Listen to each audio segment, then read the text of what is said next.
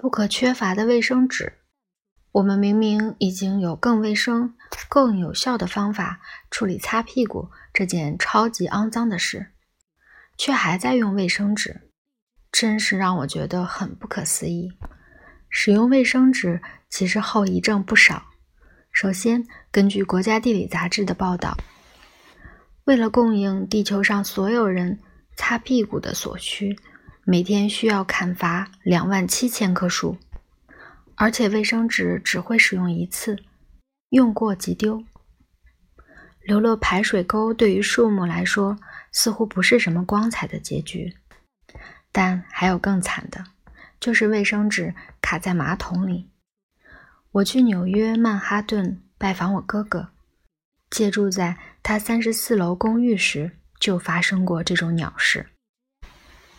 你到某人家中做客，结果。大便卡在马桶里冲不走，实在是很恐怖的事。我的大便就是这样。于是我扔了几张卫生纸把它盖住。我当时就觉得这是个烂主意，但还是忍不住这样做。我们全家到曼哈顿过圣诞节，不知道还要用这个厕所多少次。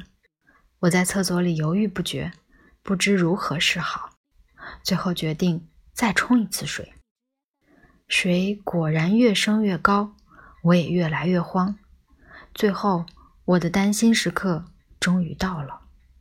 水淹过马桶边沿，流到厕所地板上。我哥哥住的楼层很高，似乎更是对此雪上加霜。我想象污水管里的粪便已经漫到了三十四楼，正等着灌入这间华丽又摩登的房子。这么想很离谱，但谁看到大便漫出来都会疯掉。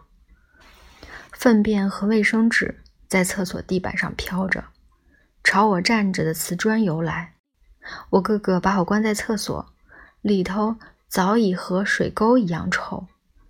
他从门缝里塞了抹布和皮揣子给我，我花了几个小时才把厕所清理完毕。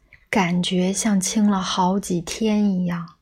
从此之后，我便对其他的屁股清洗技术非常感兴趣。我相信二十世纪肯定会发明新的办法来解决这件人生大事，让卫生纸从此绝迹。